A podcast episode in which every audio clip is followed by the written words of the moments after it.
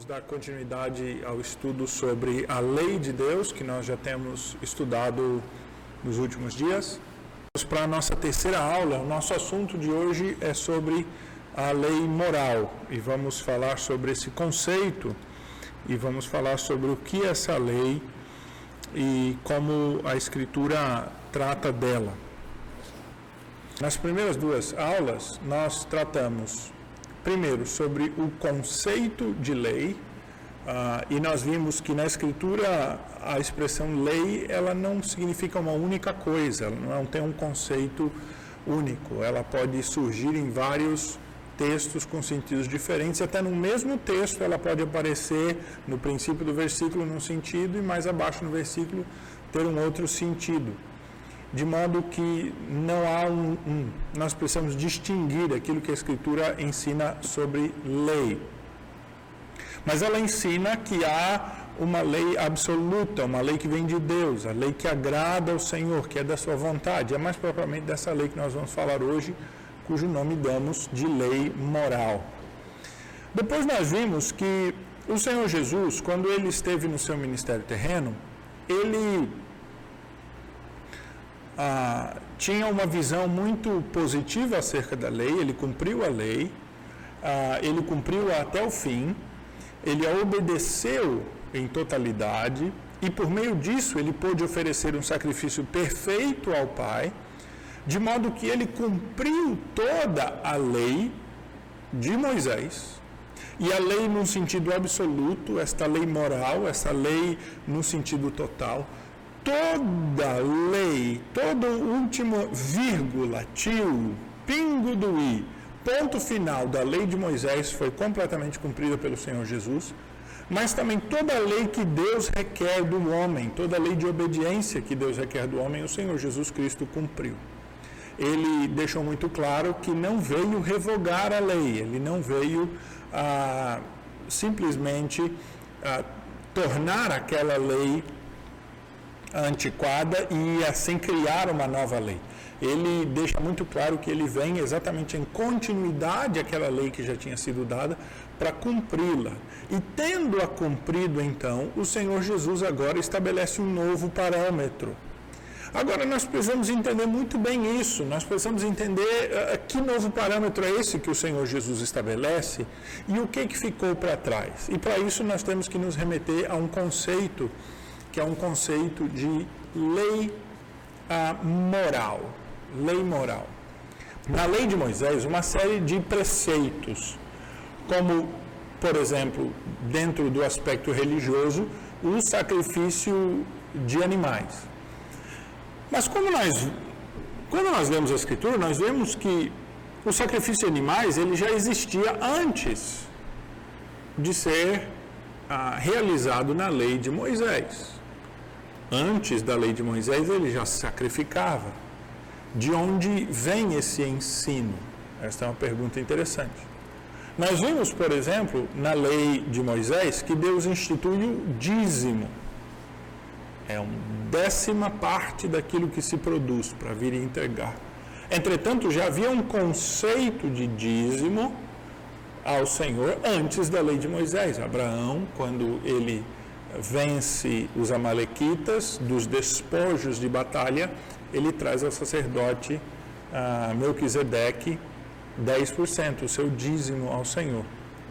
Nós vimos, por exemplo, e vamos falar brevemente de, dessa lei como um exemplo, mais na frente da nossa aula, que na lei de Moisés foi instituído o costume do levirato. Mas esta lei do levirato, ela já existia antes da lei de Moisés, da lei que foi dada no Sinai. Então, é importante nós percebermos, em primeiro lugar, quando nós vamos falar aqui de lei moral, que nós não estamos falando da lei de Moisés. A lei moral de Deus, ela está na lei de Moisés, mas ela é muito maior do que a lei de Moisés. Ela é o fundamento da lei de Moisés. Essa lei que Deus deu, a, a Moisés, ela é uma lei aplicada ao contexto de Israel. É uma lei aplicada à situação de Israel. Ela contém preceito da vontade de Deus, não há dúvida, para os povos de todas as épocas, mas esta vontade de Deus, de que o homem viva de um certo modo, com uma certa moralidade, que serve para todas as épocas, foi aplicada na lei de Moisés para o povo de Israel. Nós vamos ver alguns exemplos disso hoje. A lei, na verdade, a primeira lei, a primeira vez que nós vemos Deus estabelecendo uma lei, foi lá no Éden. Foi antes do pecado. Como nós já falamos aqui na primeira aula, a lei ela não vem em decorrência do pecado. A lei ela antecede o pecado. E a lei, a lei existe porque nós cremos que Deus, cremos num Deus, melhor dizendo, que é santo, que é puro, que é justo. Um Deus de retidão e de graça. E a lei, ela emana dele como um parâmetro de justiça, de retidão. Assim como Deus é reto, ele é justo, ele é um Deus ah, que em tudo é puro, nele não há sombra alguma. Este próprio Deus e dele mesmo ah, ah, vem princípios que refletem essa pureza, esta retidão. A lei, ela é, portanto, não apenas uma exigência e uma demanda aos homens debaixo do pecado. Ela é, na verdade, uma demanda do próprio Deus, para que se estabeleça assim com qualquer outra criatura um princípio de retidão, de pureza. É claro que o próprio Deus, ele não se submete à lei. O próprio Deus não está debaixo da lei. Mas esta lei, ela flui do próprio Deus. Ela vem do próprio Deus e ela reflete o próprio Deus. E o próprio Deus vive por esta lei, embora não estando debaixo desta lei. Porque o próprio Deus é reto e a lei é reta, é justa, é bom. A lei foi dada para a vida, para a retidão. A lei é o bom caminho que Deus dá quando ele estabelece o critério pelo qual ele quer que nós nos relacionemos com ele. Mas, entretanto, tendo entrado o pecado no mundo, a lei se tornou aí assim uma grande inimiga. Nós vamos ver hoje, ah, para nos ajudar nesse conceito de lei moral, nós vamos voltar, na verdade, aqui à nossa confissão de fé, a chamada Confissão de Fé de Westminster. A Igreja Presbiteriana do Brasil ela tem um documento de fé. Esse documento de fé, chamado de confissão, é um resumo das doutrinas bíblicas, é um resumo daquilo que a Escritura ensina. Esta confissão de fé tem 33 ah, capítulos. E no capítulo de número 19, a nossa confissão de fé, ela explana, ela explica o que é a lei de Deus.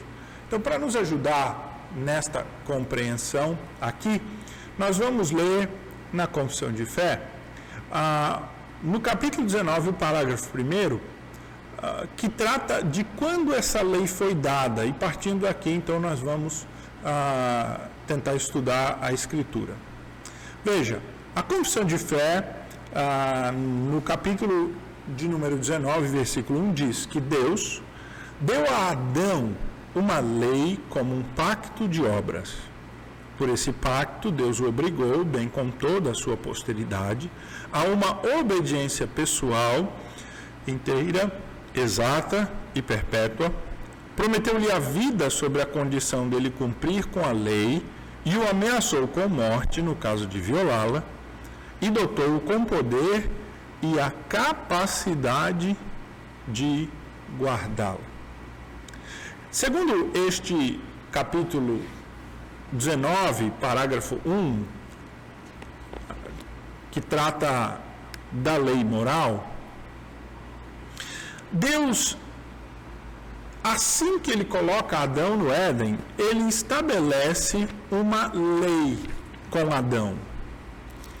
Ele institui uma lei. Esta lei vem a ser parte do pacto de obras que Deus faz com Adão, uma aliança para a obediência de Adão e para que então por meio disso ele fosse abençoado e o relacionamento com Deus fosse regulado.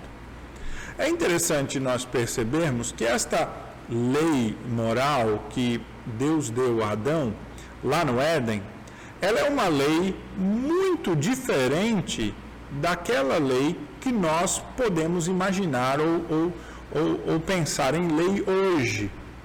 Adão aqui não havia pecado. Aquelas muitas restrições que nós vemos na lei de Moisés, elas ainda não existem. Mas há, entretanto, uma lei no modo de Deus tratar com Adão e no modo como Deus se relaciona com Adão. A lei, irmãos, ela é o padrão ah, que Deus estabeleceu para que nós nos relacionemos com Ele. E é por isso que, como nós vimos já no primeiro estudo, a lei ela é uma reflex... É, é, ela reflete o amor de Deus. É engraçado que nós vivemos um tempo em que as pessoas entendem a lei ah, como, como algo negativo e contrária ao amor, né? Ah, muitas vezes até a própria quebra da lei é vista como um amor verdadeiro ou como uma disposição de amar, né? Ah, um amor bandido, um amor de paixão. Mas, eh, na verdade, toda lei boa flui do caráter de Deus que é amor e ela resulta no bem e ela ah, é a mediação do amor. Quando Deus coloca Adão no Éden, lá em Gênesis 1, ah, capítulo 1, versículo 26, a Deus faz o homem conforme a sua imagem e semelhança Deu a ele domínio sobre os peixes do mar, sobre as aves dos céus,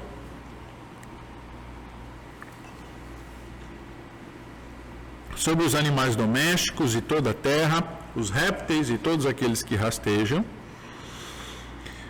E no versículo 28, a Escritura diz assim: E Deus os abençoou e lhes disse: Sede fecundos multiplicai, enchei a terra e sujeitai-a, dominai sobre os peixes do mar, sobre as aves dos céus e sobre todo animal que rasteja pela terra. Veja, Deus, ao colocar Adão no Éden, deu a ele uma ordenança.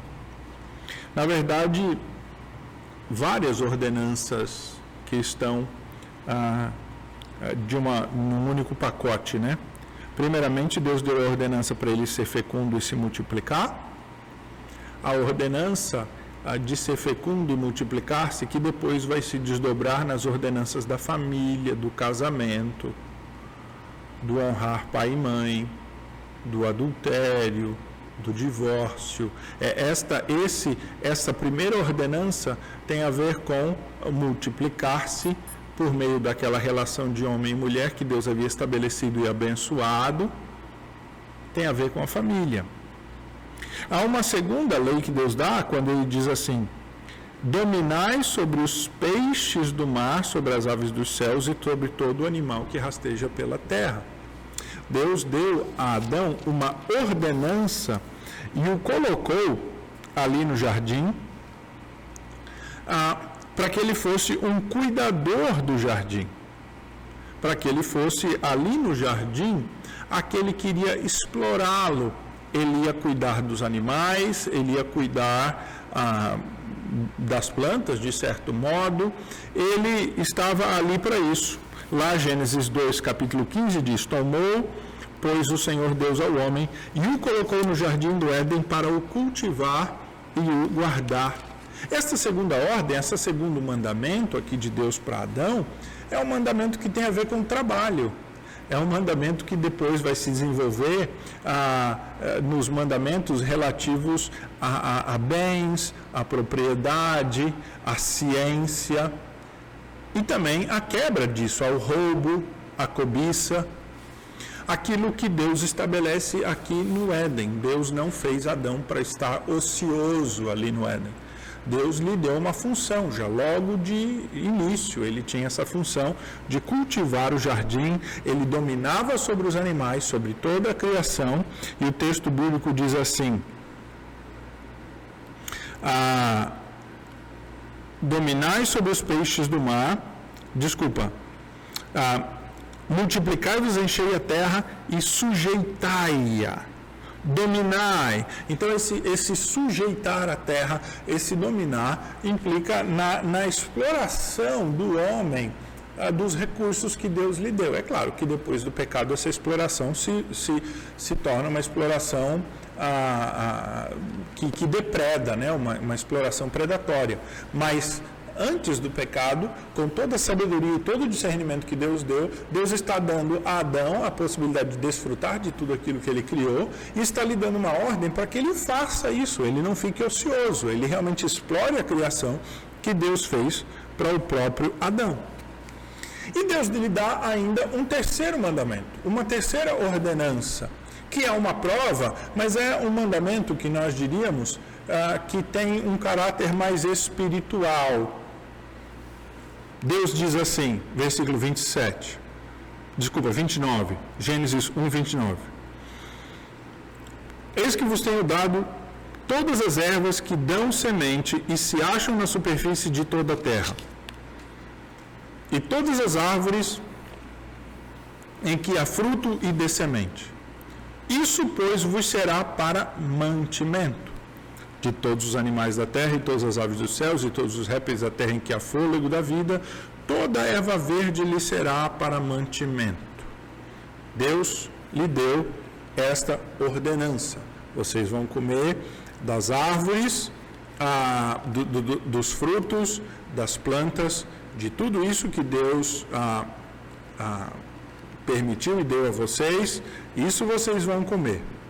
Mas, porém, Deus diz assim, Gênesis 2, a partir do versículo 16, ele diz assim: De toda árvore do jardim comerás livremente, mas da árvore do conhecimento do bem e do mal não comerás, porque no dia em que dela comeres, certamente morrerás. Então Deus estabelece uma lei, uma norma, um princípio para Adão. Ele diz: Adão, você pode comer de tudo, eu te dou a planta, aqui está a proibição de não comer animais, né? De não comer carne. Então, Adão estava proibido disso. Uh, hambúrguer só vegano, hambúrguer de vegetais, de plantas. Está muito em voga isso agora, né? Tem um bocado aí e tal. O mais curioso para mim acerca disso é que um vegano que não gosta de carne vai comer um hambúrguer que tem um gosto de carne. Me explica isso depois como é que funciona. Mas tudo bem. Vamos seguir aqui no nosso mandamento. Agora a carne está liberada mesmo, então está tranquilo. O, o que o Senhor Deus está dizendo a Adão é: você não pode comer carne, mas pode comer plantas. Agora tem um fruto que você não pode. Deus não estava sendo mal e não estava impedindo Adão de ter a plenitude da sua felicidade porque tudo aquilo que Deus havia dado para Adão era o suficiente para a sua felicidade, para a sua plenitude. Nós às vezes achamos né, que exatamente aquilo que nós não podemos ter é aquilo que vai nos trazer a felicidade. E o problema está em duas coisas aqui, né? Está numa visão míope de ver que o que nós temos é nos dado para o nosso contentamento, que Deus é bom para conosco e que o que Ele nos deu e o que Ele nos dá é o suficiente para o nosso contentamento. E o segundo problema é uma ingratidão que nos leva à rebeldia de achar que aquilo que nos está proibido é algo que foi escondido, foi cerceado, que era um direito meu que eu não estou recebendo, então eu tenho que ir atrás, né? É, é, é, a semente da rebeldia. Então, descontentamento e rebeldia são uma visão muito comum em relação à lei. Mas para Adão, não. Adão era pleno, ele estava ali para obedecer a Deus. Deus ainda lhe deu uma lei complementar, né? Ah, quando Deus, então, dá esta lei no sexto dia, não coma da árvore ah, do conhecimento do bem e do mal. Ah, e o sexto dia se encerra e inicia-se o sétimo dia. E no sétimo dia, ah, a Escritura diz lá em Gênesis 2: E havendo Deus terminado no dia sétimo a sua obra que fizera, descansou nesse dia de toda a sua obra que tinha feito. E abençoou Deus o dia sétimo e o santificou, porque nele descansou de toda a obra que como Criador fizera. É, é curioso, né? Que Deus ah, mesmo tenha nos ensinado que há um dia na semana que é sagrado, reservado a Ele, praticando isso, né? É o próprio pai que pratica para ensinar o seu filho. E Deus fez isso para dar a, a, a, Adão um outro princípio também aqui. Um princípio de que Adão deveria explorar o jardim, dominar o jardim, cultivar o jardim, mas havia um dia em que Adão deveria reservar, né? Havia um dia que Adão deveria fazer coisas diferentes, em que ele vai voltar a sua mente ao Senhor. Ele vai servir a Deus todos os dias e ele vai servir a Deus ao, ao multiplicar-se, ele vai servir a Deus ao explorar o jardim, cumprir o seu papel ali. Em tudo isso ele estava agradando a Deus, em, em alimentar-se das plantas e não alimentar-se daquele fruto que Deus proibiu. Mas havia um dia em que Adão tiraria tudo isso, é, tiraria tempo para agradar o Senhor. Irmãos, nós temos aqui no Éden a, a semente, né, o, o, o germen daquilo que seria depois ah, os dez mandamentos e que são as leis que Deus quer que nós vivamos. Essas leis da criação, leis que Deus estabeleceu já logo no princípio, elas são leis que regulam muito bem aquilo que Deus quer de nós o mandamento da família, do crescer e multiplicar-se, o mandamento do trabalho, do explorar, o mandamento da obediência ao que Deus diz que nós não devemos fazer, o mandamento de dar tempo ao Senhor do dia, quer dizer, é, esses mandamentos ali na criação, eles já foram dados por Deus a Adão para ser a bênção para Adão e para regular estabelecer o relacionamento com Deus. Lembre, Adão não era pecador. Esta lei não foi dada por causa do pecado de Adão. Adão era puro, era reto. E Deus assim deu a Adão esse mandamento e o estabeleceu como um critério para Deus regular este relacionamento com Adão. Acima de tudo, o próprio Deus, ah, tendo feito Adão a sua imagem e semelhança, colocou no coração de Adão esta, este princípio da moral, daquilo que agrada a Deus. Adão havia ouvido de Deus estes mandamentos, mas o próprio coração de Adão, que foi criado à imagem e semelhança de Deus, Deus sendo, sendo puro, reto, um ser moral, fez Adão também um ser moral, provido de ética, de modo que Adão tinha a consciência da sua obrigação para com essas leis. Ele estava profundamente envolvido. É aquilo que o apóstolo Paulo vai dizer lá em Romanos 2, 14 e 15, que nós já lemos, que está no coração do homem esta lei, e os próprios pagãos que ah, sem o conhecimento da lei revelada, né, escrita de Deus, agem de conformidade com esta lei, mostram a norma da lei gravada no seu coração. Esta lei que foi dada a Adão é uma lei que foi dada para que Adão vivesse por ela e Adão poderia, por ele mesmo, agradar ao Senhor em todo o tempo e viver por ela, e por ela ele assim seria bem sucedido. Como nós já falamos, como eu falei aqui, a lei foi dada para ser uma bênção. E Deus deu toda a capacidade a Adão e a deu para ser de fato um instrumento do relacionamento dele com Adão, ah, mas estabeleceu, porém, um princípio de vida aqui ah, contraposto à ameaça da morte pela, pela desobediência. Então, nós sabemos o resultado daquilo que houve com Adão. Adão não obedeceu esta lei. E aí então, no segundo parágrafo do capítulo 19 da nossa confissão de fé, ah, diz assim: essa lei, esta lei que Deus deu a Abraão, depois da queda do homem, continua a ser uma perfeita regra de justiça tal como foi por Deus entregue no Monte Sinai em dez mandamentos e escritas em duas tábuas. Os primeiros quatro mandamentos ensinam os nossos deveres para com Deus e os outros seis os nossos deveres para com o homem. Então, a nossa confissão de fé, ela já pula de Adão diretamente para Moisés, para dizer que depois, então, do pecado de Adão, Deus não abrogou a lei, Deus não mudou a lei, Deus não alterou a lei. Deus continuou a estabelecer esta regra eh, de justiça e quando então deu a sua lei ao seu povo Israel, o Senhor Deus a deu refletindo este princípio de vida na lei de Moisés. O Senhor Deus deu então a Moisés esta eh, esta a, a, esta lei moral para que ele pudesse aplicar ao povo de Israel. Agora, o que Deus deu a Moisés lá no Sinai, e nós não estamos falando aqui só dos dez mandamentos, nós estamos falando de toda a lei. Deus deu ah, como o seu desejo para o povo de Israel, aplicado à situação em que eles viviam.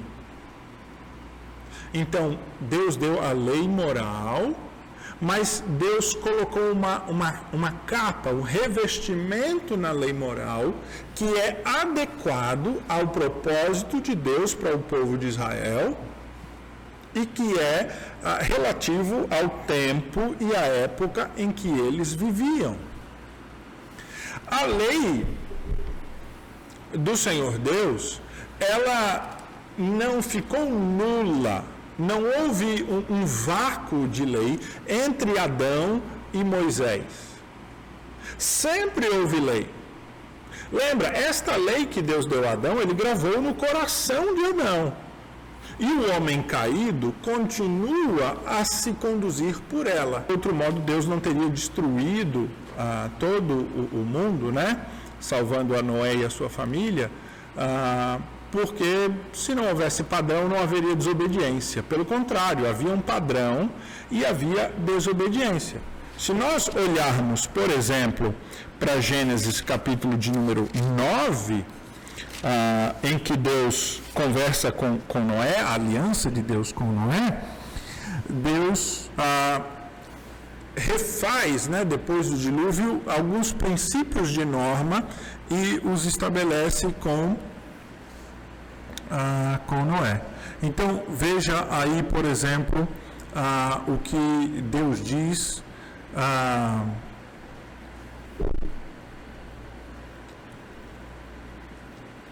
em Gênesis capítulo de número 9, Deus diz logo no versículo 1, veja aí. Deus, e abençoou Deus a Noé e seus filhos, disse: Sede fecundos, multiplicai-vos, enchei a terra. Veja, aquele mandamento da criação que Deus deu a Adão continua dando a Noé. Noé precisa cumprir esse mandamento, agora muito mais, porque depois do dilúvio a terra volta a estar vazia. Então Noé está seguindo isto. Ele precisa encher a terra.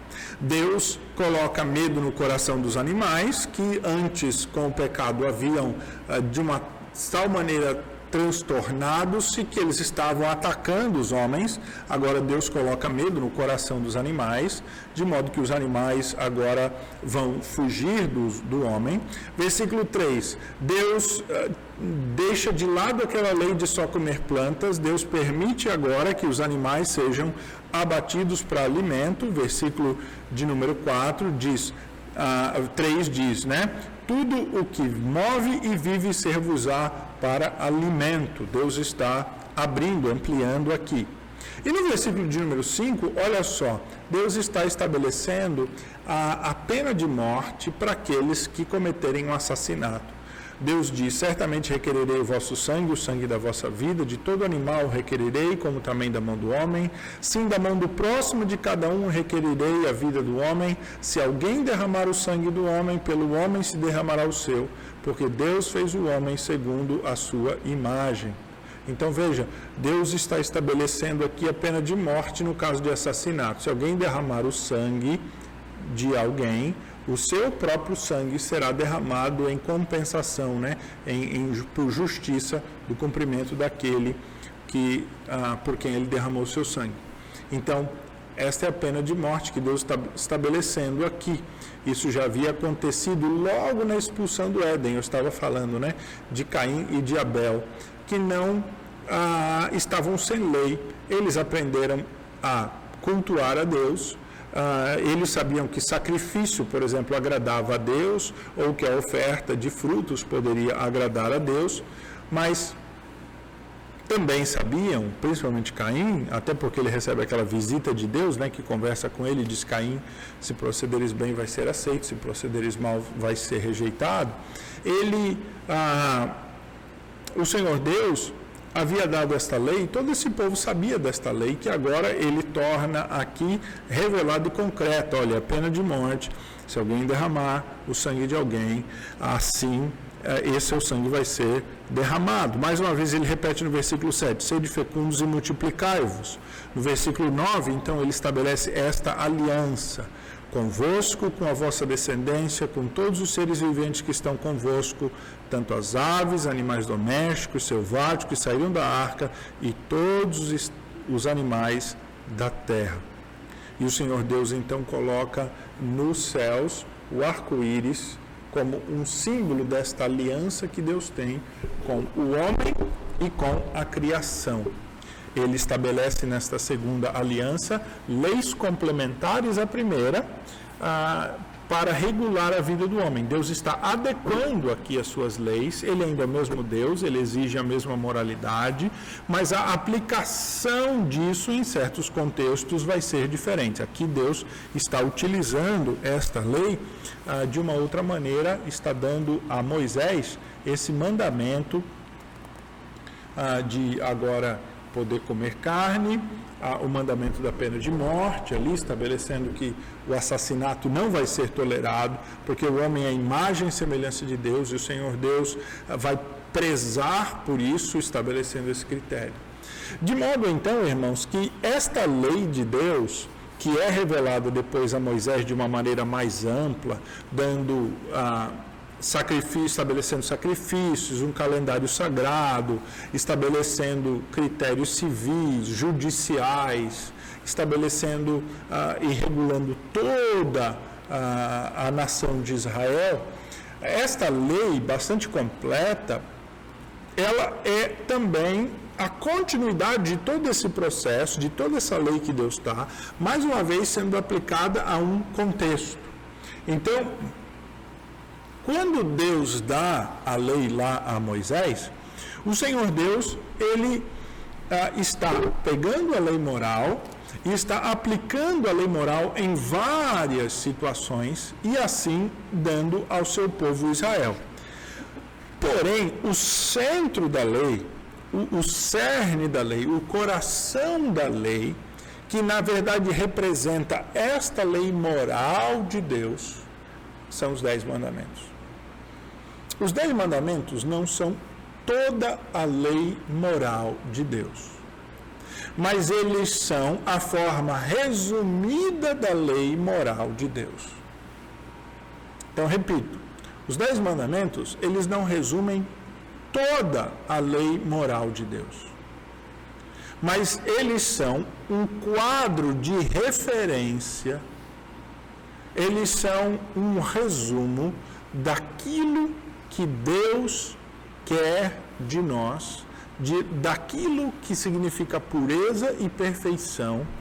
Eles são, portanto, um resumo à essência da lei moral.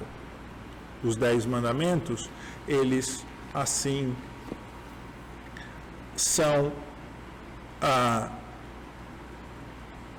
distintos, em certo sentido, da lei a cerimonial que foi dada a Israel, da lei civil, social dada a Israel, porque eles são um mandamento supratemporal, ah, que não são relativos, mas eles estão ali expostos na lei de Israel como um princípio e uma base E o propósito de Deus, ao dar toda esta lei, era que o povo cumprisse de fato os dez, os dez mandamentos.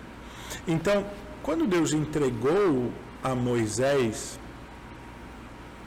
ah, toda esta lei, o Senhor Deus estava aplicando a sua lei ao contexto de Israel, mas o desejo dele era que o povo seguisse os princípios de pureza, de santidade, de justiça do próprio Deus que estão registrados e revelados na lei, ah, na lei moral. Então, olhando ah, para isso, nós vemos aqui ah,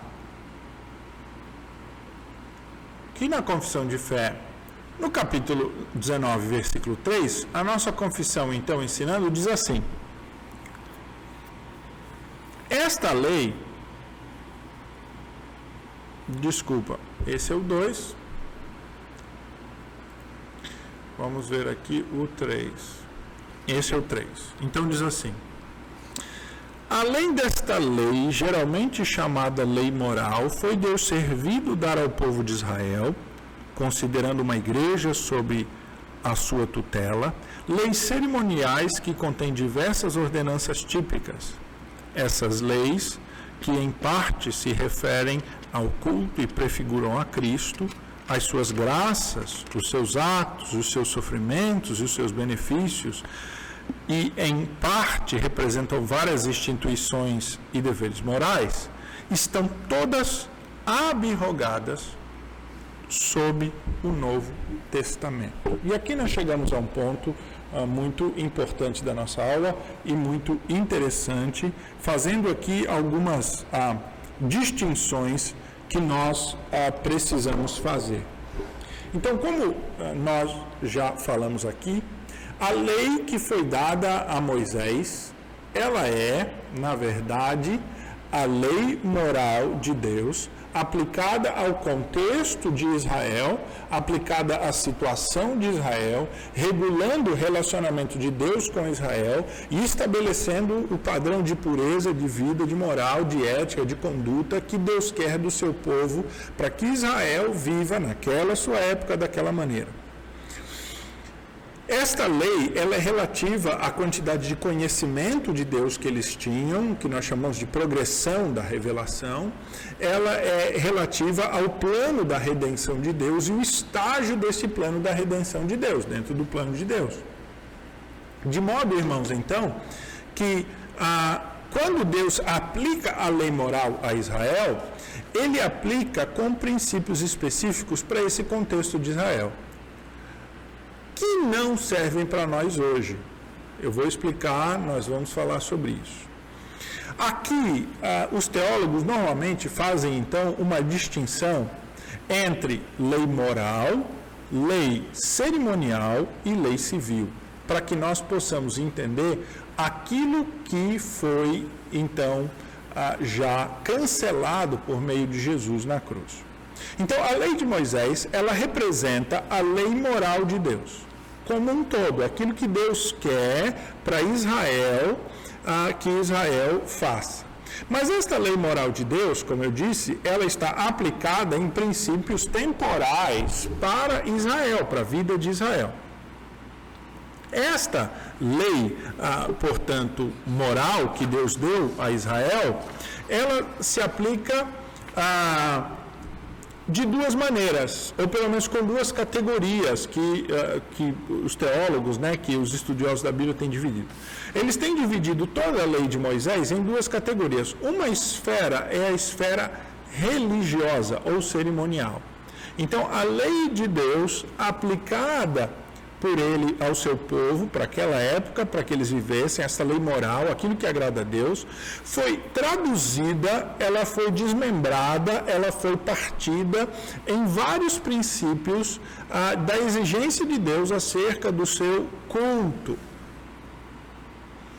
Ela também foi da mesma forma dividida, partida, aplicada em um conjunto de outros princípios que são princípios civis, ou seja, que regem o modo de vida, os negócios, os crimes, as instituições humanas, as autoridades e hierarquias humanas.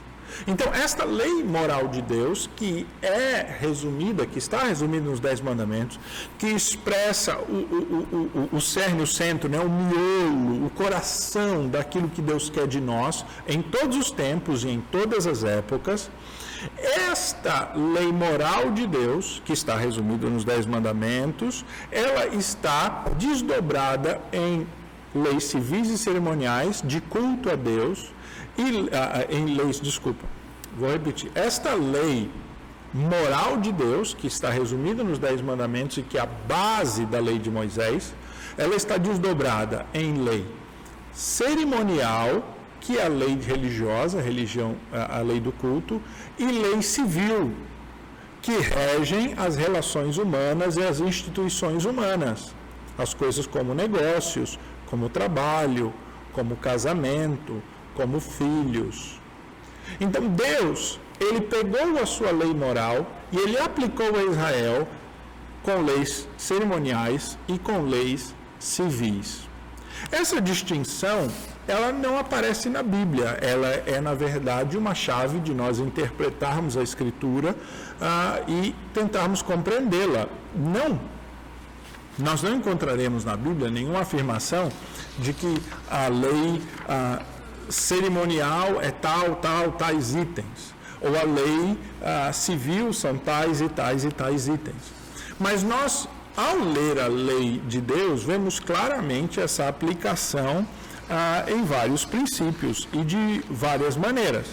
Então, Deus deu esta lei a Israel para ser uma lei pela qual eles se conduzissem nesse período antecipatório à vinda do Messias, à realização do plano de Deus, e que estava de acordo com o conhecimento de Deus, com a progressão da revelação, com o conhecimento de Deus, com aquilo que havia sido revelado de Deus e do seu plano naquele tempo.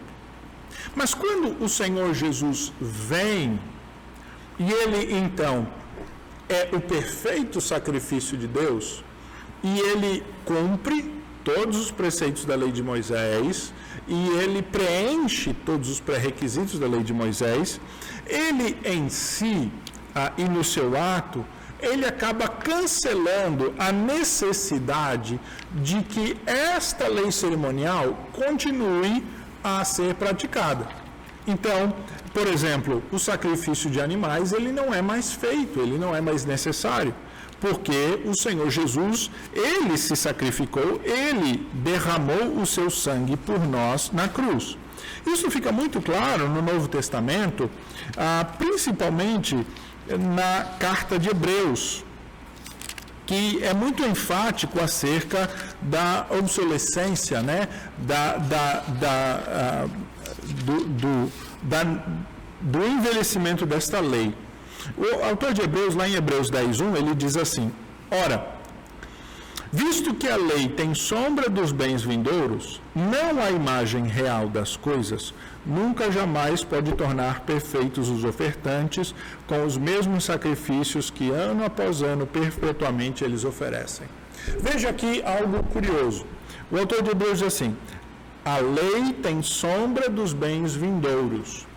Quando o, o, autor de Hebreus está falando aqui, lei tem sombra dos bens vindouros, ele não está tendo em mente aqui aquele conceito absoluto de lei moral de Deus, de lei ah, que Deus quer para todo mundo em todas as épocas. O que o autor de Hebreus está ah, pensando aqui, ao falar sobre lei ah, para aqui nesse contexto, é, diz respeito à lei sacrificial de Israel, uma lei de culto. E ele vai deixar isso muito claro quando ele diz isso para nós, mais abaixo do versículo, quando ele diz, né? Nunca jamais pode tornar perfeitos os ofertantes com os mesmos sacrifícios que ano após ano perfeitamente eles oferecem. Então, quando o autor de Hebreus está falando aqui desta lei que é, é sombra e que é imperfeita, ele não está falando da lei num sentido absoluto, veja. Ah, voltando à nossa primeira aula. Ele está falando de lei, mas o seu conceito é estrito aqui. A gente tem que olhar esse texto no seu próprio contexto para entender. De modo que o autor está dizendo, ao tratar de lei, ele está pensando nas leis sacrificiais. É aquilo que os teólogos chamariam, como eu falei aqui, de lei cerimonial. A lei que rege o culto a Deus e os, e os recursos de culto que eram utilizados na antiga aliança. Ele segue no texto, né, o texto de Hebreus segue diz assim: Doutra sorte não teriam cessados de ser oferecidos porquanto os que prestam culto, tendo sido purificados uma vez por todas, não teriam mais consciência dos seus pecados. Quer dizer, o argumento dele é o seguinte: se de fato esta lei e o sacrifício destes animais ele fosse algo eficaz e não mera sombra, temporal de ser praticada, ele só precisava de uma única vez, mas na verdade. É é, é, é, a lei era praticada, haviam dois sacrifícios diários, pelo menos, além dos outros sacrifícios que eram feitos a, a pedido do povo e em datas especiais. Então, muitos sacrifícios eram feitos, Porém, o autor de Hebreus diz que nenhum destes pode, na verdade, trazer remissão de pecados. Ele diz no versículo 4: É impossível que o sangue de touros e de bodes remova pecados. Ué, se o sangue do touro e do bode ou do animal imolado não removia pecados, por que, que o povo deveria ficar praticando aquilo? É porque Deus estava ali estabelecendo um princípio para o povo de que pecados precisam ser expiados pelo derramamento de sangue. Deus nunca pretendeu que aquele sacrifício fosse a base do perdão do pecado de um homem mas ele sempre teve a ideia ah, de que para que um homem se relacionasse com ele, agora debaixo do pecado, um inocente precisava morrer e derramar o seu sangue. Este era o princípio que estava preceituado ali na lei, que estava por detrás da lei. Então, o autor de Hebreus diz assim: ora, Todo sacerdote se apresenta dia após dia a exercer o serviço sagrado e a oferecer muitas vezes os mesmos sacrifícios que nunca, jamais podem remover pecados. Jesus, porém, tendo oferecido para sempre um único sacrifício pelos pecados, assentou-se à destra de Deus. Porque, pulando agora para o versículo 14, Hebreus 10, 14, porque uma única oferta aperfeiçoou para sempre quantos estão sendo santificados. E aí ele conclui no versículo 18 sobre o sacrifício de Jesus onde há remissão de pecados, já não há oferta pelo pecado. Ou seja, não é preciso haver mais sacrifício não é preciso mais haver aquele calendário litúrgico, aquelas cerimônias, não é preciso haver mais aqueles rituais de purificação, não é preciso mais se vestir com aquelas vestes que eram necessárias ah, para indicar pureza, para indicar a diferenciação do povo de Deus. Nada disso é preciso mais porque aquilo tudo era sombra, como diz o autor de Hebreus, e se cumpriu em Jesus.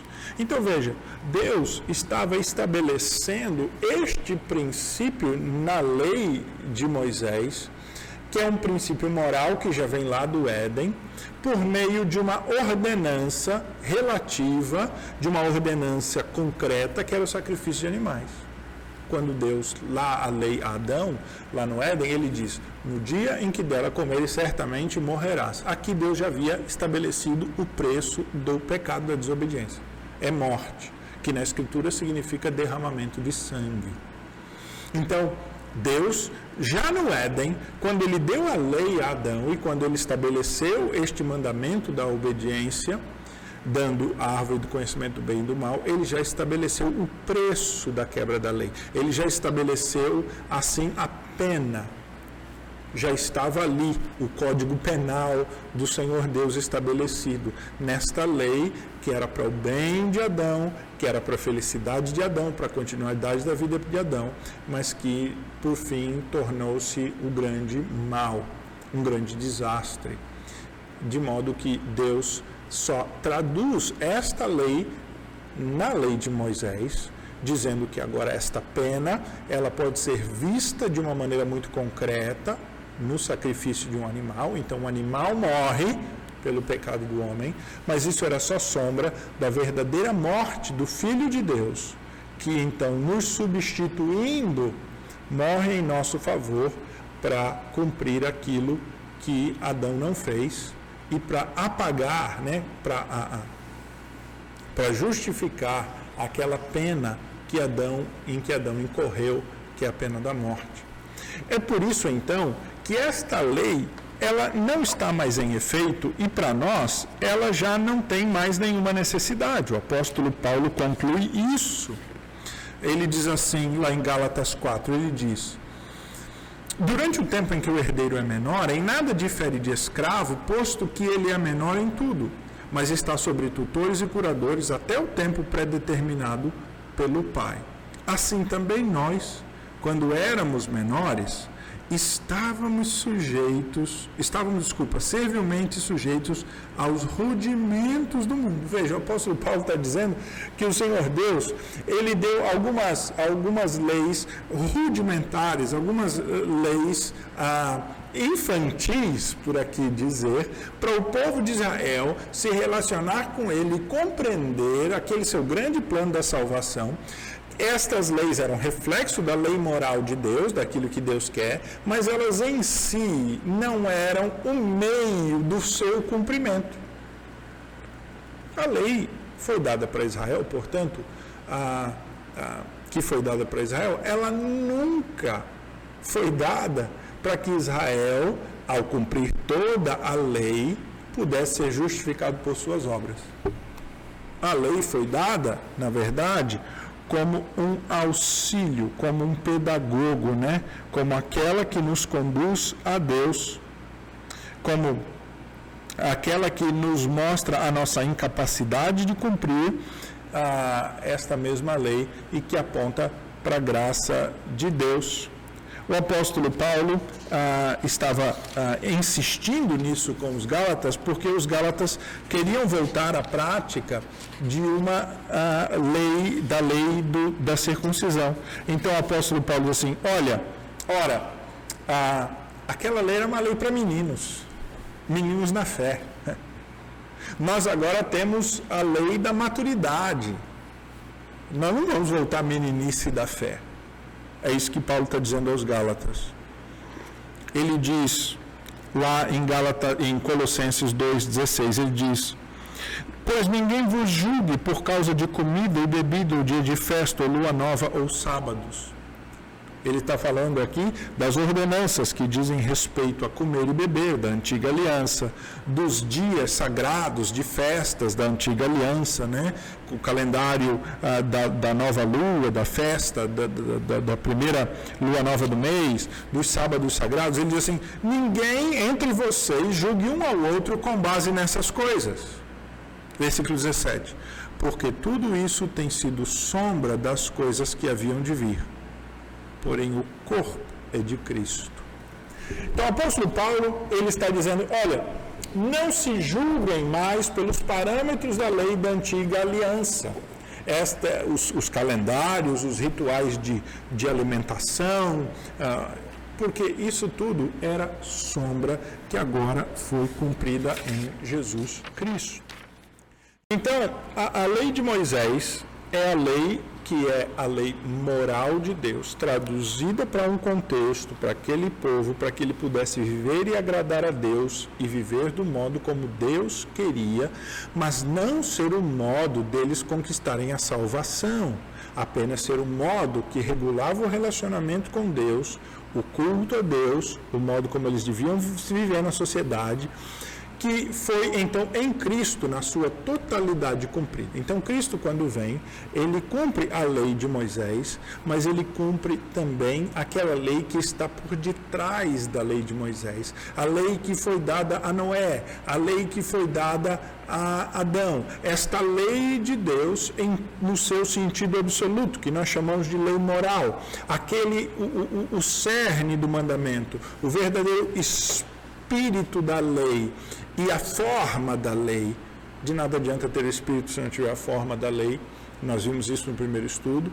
De modo que o Senhor Jesus, ele cumpre todos os mandamentos, ah, tanto da lei moral quanto da lei moral em princípios cerimoniais e princípios civis em Israel. De modo então que nós não precisamos mais do sacrifício.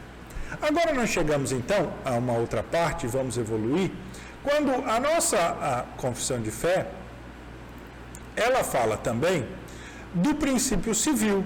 Ela diz assim no seu parágrafo 4 do capítulo 19, que o princípio civil, este também foi abolido na lei de Moisés. Então ele diz: a este mesmo povo, considerando como um povo político, Deus deu leis civis que terminaram com aquela nacionalidade e que agora não obrigam além do que exige a sua equidade geral. Veja, é muito interessante o que a, a nossa confissão de fé está dizendo aqui neste texto. Veja de novo. A este povo, que é o povo de Israel, considerando como um corpo político, ou seja, considerando como uma nação que precisa ter leis civis, que vive e tem comércio, que tem relações humanas, instituições, Deus deu leis civis que terminaram com aquela nacionalidade. Ou seja, Deus deu leis civis que estavam em efeito enquanto Israel era uma nação. E que agora não se obrigam mais além do que exige a sua equidade geral. Ou seja, o que a nossa confissão de fé está dizendo é que as leis civis que Deus havia dado a Israel, elas também expiraram, elas também perdem o seu valor para nós hoje, porque ah, elas estavam em efeito enquanto Israel, constituído como nação, ah, podia se regular. Lembra, por exemplo, curiosamente aqui, ah, como exemplo, melhor dizendo, ah, quando ah, tramaram aquele plano para matar Jesus. Os judeus não podiam executar esse plano sem a ajuda dos romanos. Por isso que eles tiveram que engodar Pilatos e convencer Pilatos a matar Jesus. Porque a lei civil, ela era de regulação dos romanos os romanos que estavam dominando sobre os judeus estabeleciam a lei civil e a lei civil era dele. Então os fariseus trazem Jesus para Pilatos e dizem assim: Esse homem, segundo a nossa lei, deve morrer. E aí Pilatos diz: A lei de vocês não vale nada. Segundo a nossa lei, este homem é inocente.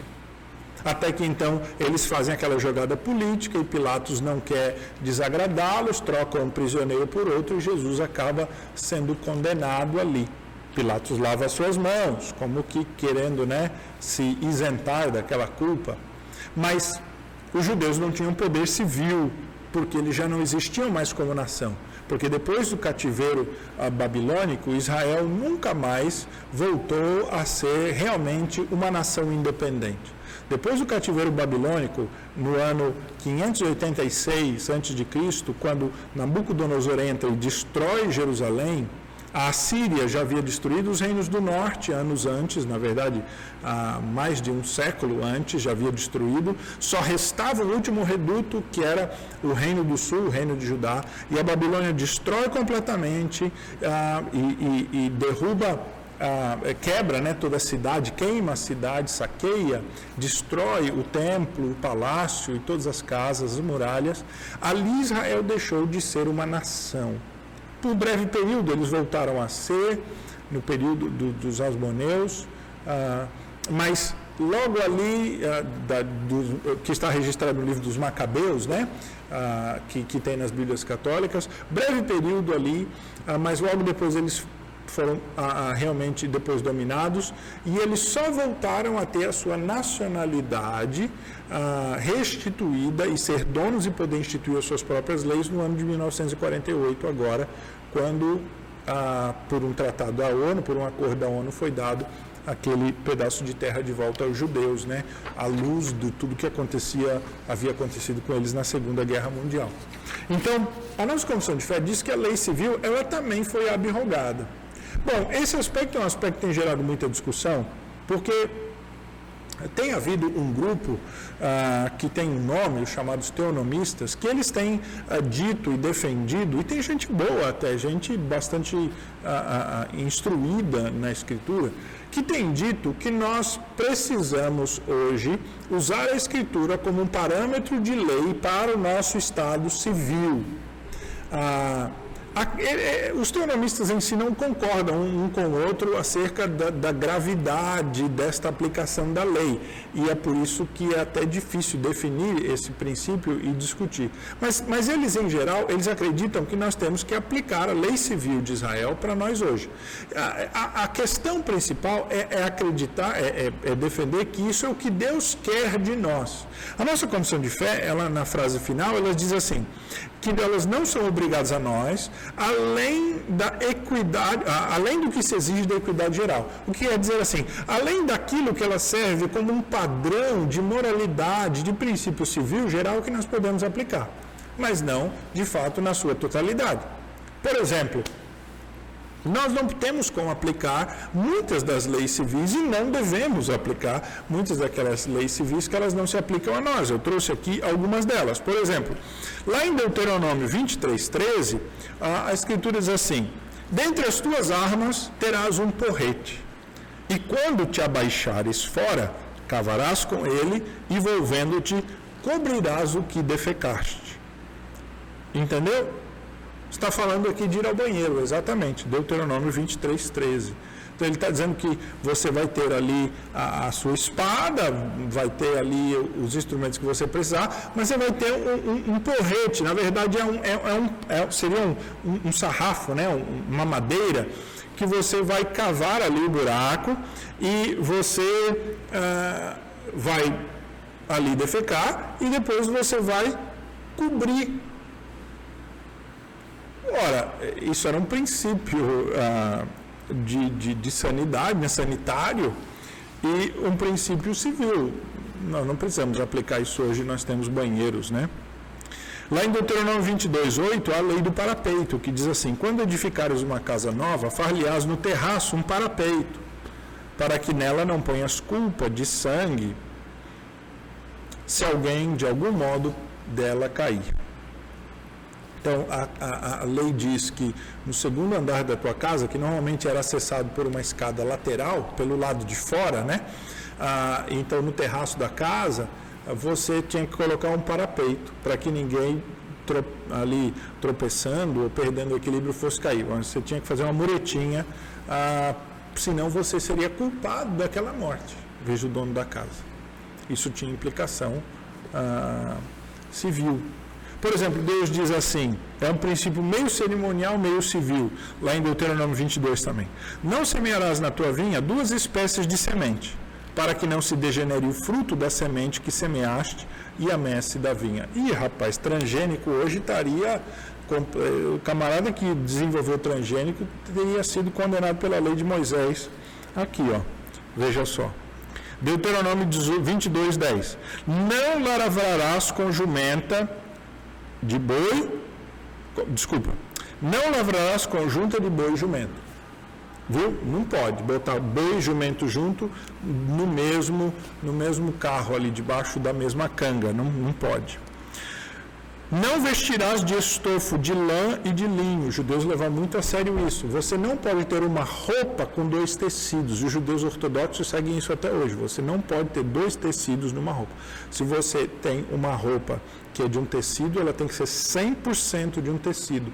Os judeus ortodoxos hoje não aceitam tecidos sintéticos, essa mistura de tecidos não, não pode ter. A roupa tem que ser de um tecido só. Deuteronômio 22, 12. Farás borlas nos quatro cantos do manto com que ah, te cobrires, é o famoso tzitzit, que é, na verdade, ah, uns fiozinhos que, que ah, eram colocados na ponta da roupa, né, como se fosse assim as, as, quatro pontas, né, duas na frente, duas atrás, teoricamente, né, e, e eles simbolizavam ali este princípio de, de da, da, santidade da lei de Deus, né? Ah, inclusive um deles era, era azul, tinha que ser, tinha que ser ah, tingido de azul, era um azul especial, feito por um, um, um, um animal, era extra, um azul que era extraído de um animal, do rilazon, e nem se sabe o que, que, era o rilazon, é uma, tem uma história bem curiosa e interessante, mas o tzitzit era, era uma borla da veste, né? ele era como se fosse um, um, uns fiozinhos assim que ficavam ah, nos quatro cantos da veste e eles ah, eram um símbolo do, do zelo pela lei de Deus e tal. Então veja, todos esses princípios eles, eles foram abrogados em Cristo. Nós não, não seguimos mais, eles não têm mais validade para nós. Lá em Deuteronômio 25,5 tem uma outra interessante também. Ah, que ah, se irmãos morarem juntos e um deles morrer sem filhos, então a mulher do que morreu não se casará com outro estranho fora da família, o seu cunhado a tomará e a receberá por mulher e exercerá com ela a obrigação de cunhado. É a lei do levirato ah, essa é a lei de que, né, se havia um casal que, ah, em que o marido morre antes deles terem filhos, o irmão daquele homem que morreu vai ter filhos com a sua cunhada e o primeiro filho que ela tiver vai dar o nome ah, do seu irmão. Os demais filhos podem ser seus, mas o primeiro filho, o primogênito, vai honrar o nome do irmão e vai carregar o nome do irmão. Há uma outra lei civil muito interessante lá em Deuteronômio 25 também.